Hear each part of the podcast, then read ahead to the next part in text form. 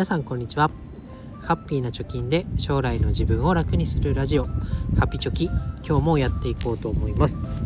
このラジオでは2人の子供の教育費や時代の変化に対応するお金として10年かけて貯金ゼロから1000万円を貯めるということを目標に発信をしております、えー、今日のテーマは1月違うわ2月を振り返って、えー、資産運用の状況の報告ということで話していきたいなと思います。まあ、2月はねいろいろ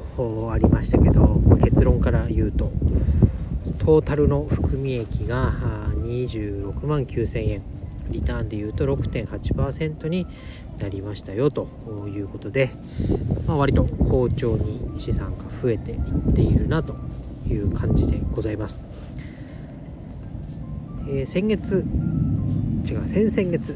2022年の12月はですね初めてトータルの含み損となりました。初めてマイナスですよ。350万ぐらいの投資をしているわけですけどそれが利益を生んでいないという状況になりました。それが先月はちょっとね復活をしてさらに今月は26万円のプラスになったということで心が 落ち着いたなという気持ちですね。穏やかな気持ちですね。でまあよく言われますけど老婆売りとか言ってね、えー、資産が目減りしてる時含み損が出てる時にもう怖くなっちゃって全ての資産を売るみたいなのを老媒売りとか言うみたいですけどまあ、そういうことをしなくてよかったなと思ってます。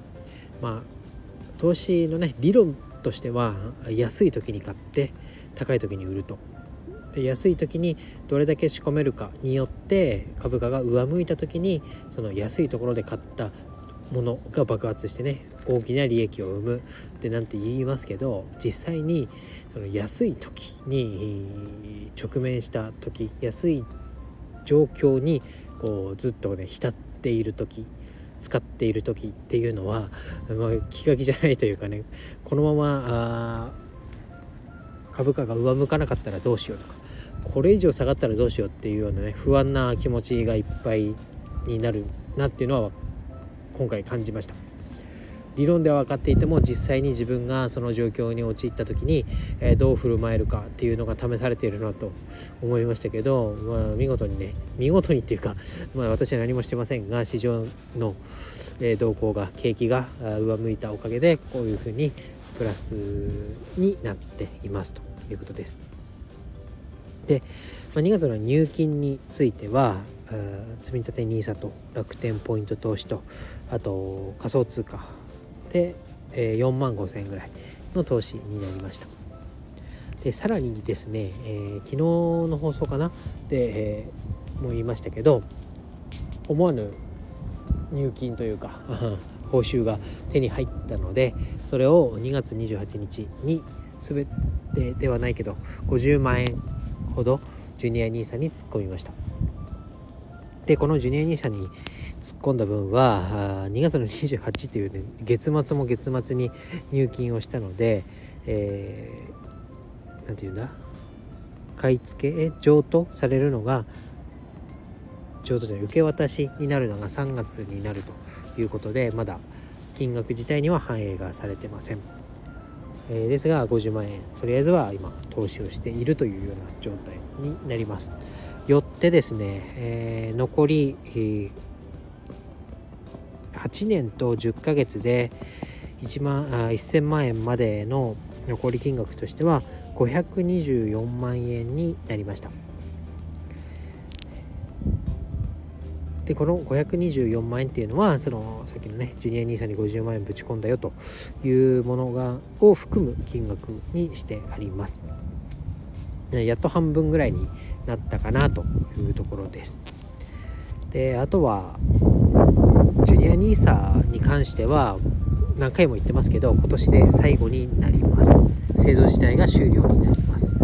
えー、そして、えー、来年から始まる、えー、新 NISA では、え未成年が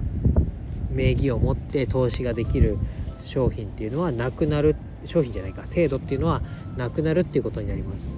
これはどうもなんか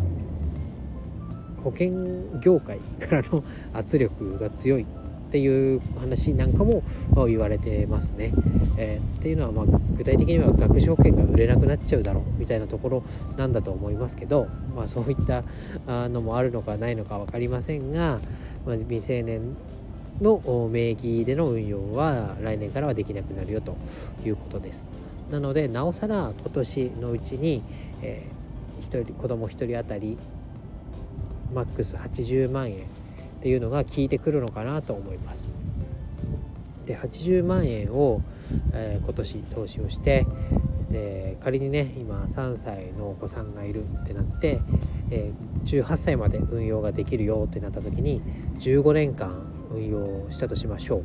う。でこれが全世界株式ゴールカントリー並みの予想の年利率4%で運用できたとすると120 140万円ぐらいになるという計算ができますなので80万円もし使わないよすぐに使うお金ではないよと言って銀行に寝かせておくのであれば、えー、ジュニア NISA をね始めてみてで15年間、えー、黙って置いておくことで、えー、60万円ぐらいねお金が稼いでくれるっていう状況を作り出すことができます。なのでジュニア NISA まだやってないよとか興味はあるけどまだ踏み出せてないんだという方いらっしゃいましたら是非ねジュニア NISA 始めてみるのがいいんじゃないかなと思います。というあたりですかね。であとはビットコインとイーサリアムですけどこれもねマイナスの金額がかなり減ってきました、え、マイナス9万円。リターンでマイナス27%ということでまだまだマイナスですけれども、えー、徐々に徐々に、え、マイナスの金額は減ってきております。でビットコインなんかはねもう世界を見渡すとかなりビットコイン決済ができるところお店っていうのが増えてきているよと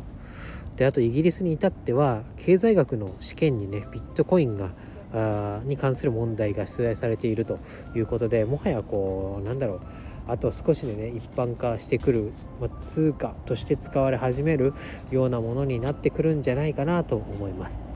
でこれもまだね日本ではビットコインを買ってる人が少ないと言われています。ただ世界ではこういうふうにね経済学の問題に出てくるぐらいの、まあ、普及とか認知っていうのは広まって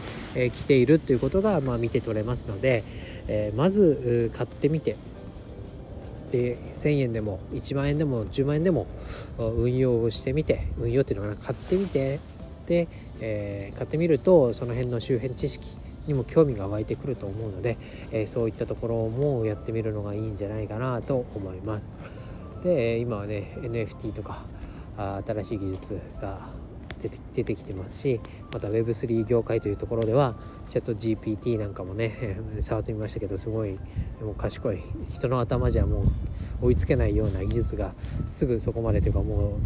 う手が届くところまで来てますからそういった領域っていうのも、まあ、果敢にね自分の体験を持ってチャレンジしていきたいなと思います。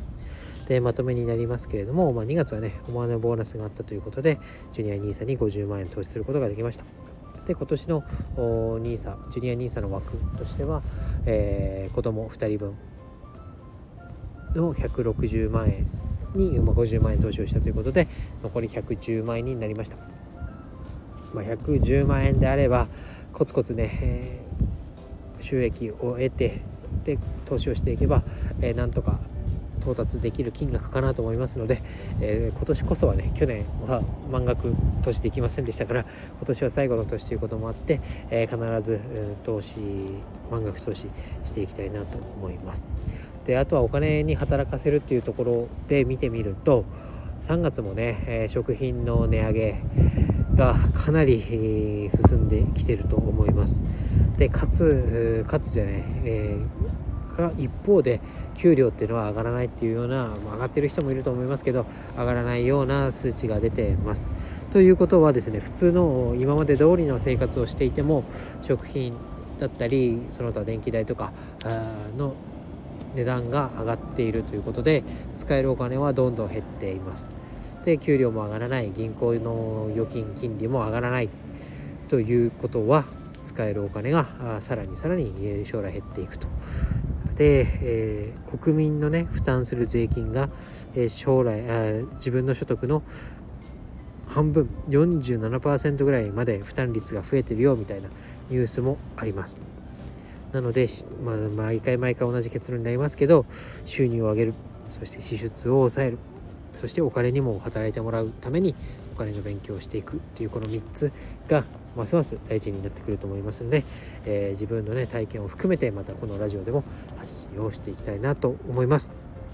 ということで今日は、えー、簡単に、えー、2, 月の